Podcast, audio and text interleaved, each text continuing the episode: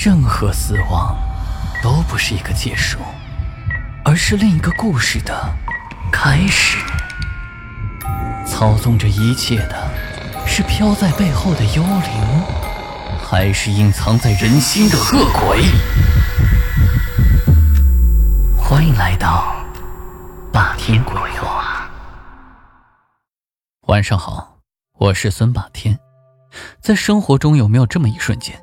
感觉自己置身的某件事情似曾发生过。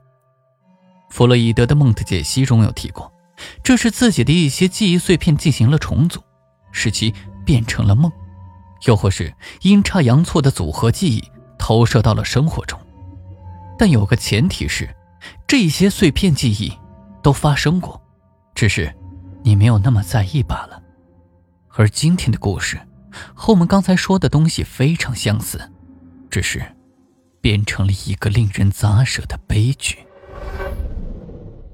这个故事发生在三十年前，阿明是个计程车司机，因为家中尚有年迈老母、老婆还有孩子要养，所以不得不做两份工。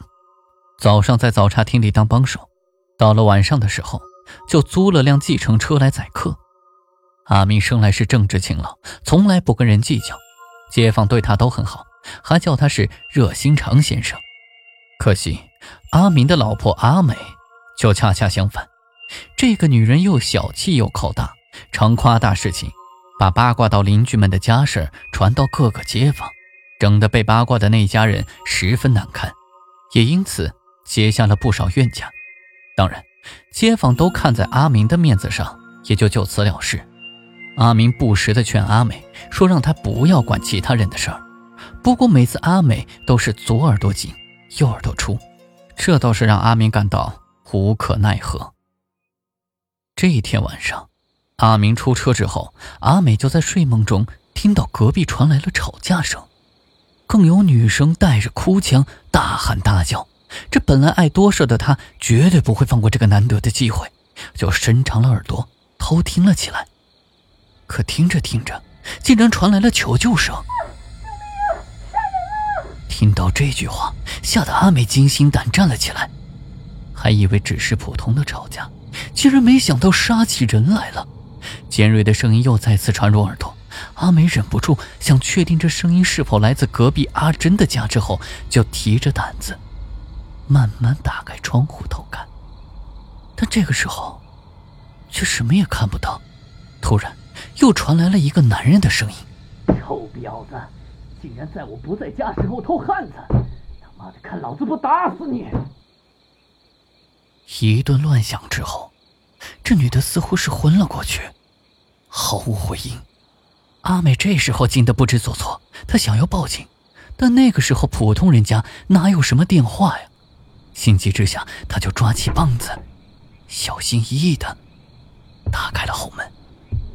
阿美猫下身子，就来到了阿珍家的后窗，从漆黑的窗口向内窥望，非常的安静，只能听到虫鸣蛙叫，根本什么动静都没有，就好像刚才什么事都没有发生过一样。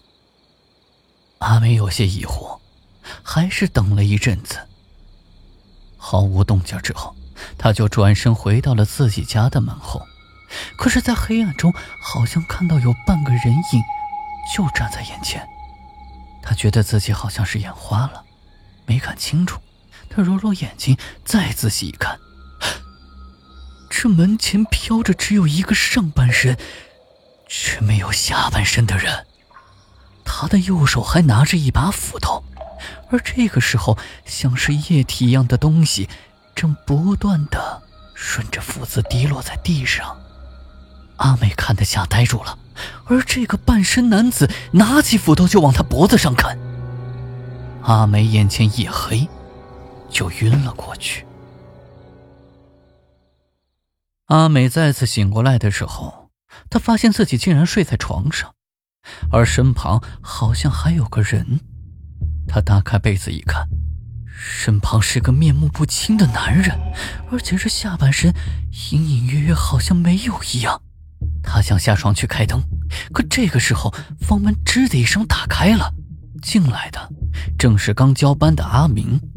阿明打开灯，看到床上有个男人，整个人都呆住了。此时被愤怒冲昏头脑的阿明准备上去给阿美来一巴掌，这时阿美大叫道：“救命啊！杀人了！”阿明把卧室门反锁，这时的怒气已经完全掩盖了睡意。阿明布满血丝的双眼不能控制的大吼大叫，还吵醒了隔壁屋子的老母和孩子。邻居们也纷纷亮灯出来打探，有些人则直接来到了阿门家门前，伸头探个究竟。阿明发狂般的在屋子里一边打骂阿美，老母则不停的敲门劝架，孩子更是哭个不停。邻居阿珍夫妇试着打开阿明卧室的大门。可是屋内反锁，根本打不开。情急之下，几个人不停地使劲撞着门。等把门打开的时候，已经太迟了。只听见阿珍发出了尖叫声，整个身子就要倒在了血泊之中。而阿明的手上却拿着不知从哪弄来的斧头，像个木头一样站在那。杀了！刚才的那一砍，是阿美的头颅与身体分了家。身体抖动了几下，就不再动了。阿明的母亲、阿珍夫妇以及一些街坊看到这个画面，个个都是吓得说不出话。快报警啊！快快幺幺幺零！经过警方调查，当晚阿美家其实并没有外人闯入，更不用说在床上睡了一个男人。阿明为自己辩解说，的确看到这个陌生男人之后才抓狂的。但被问到为何阿美被害时，这个陌生男人却消失了，阿明无从辩解。事实证据都摆在这儿，最终被判了有期徒刑十年。老母亲闻判之后，抱着孩子哭个不停，不禁使人泪下。这件怪事令整个街坊都为阿明感到不值，但又无能为力，只有时不时的送些食品和用品，给阿明可怜的老母亲。和孩子。今天的故事就讲到这里，记得点亮右下角的小红心来支持霸天。更多灵异惊悚悬疑民间故事，请锁定霸天鬼话、午夜论奇案、民间言怪谈。我是孙霸天，我们下期见。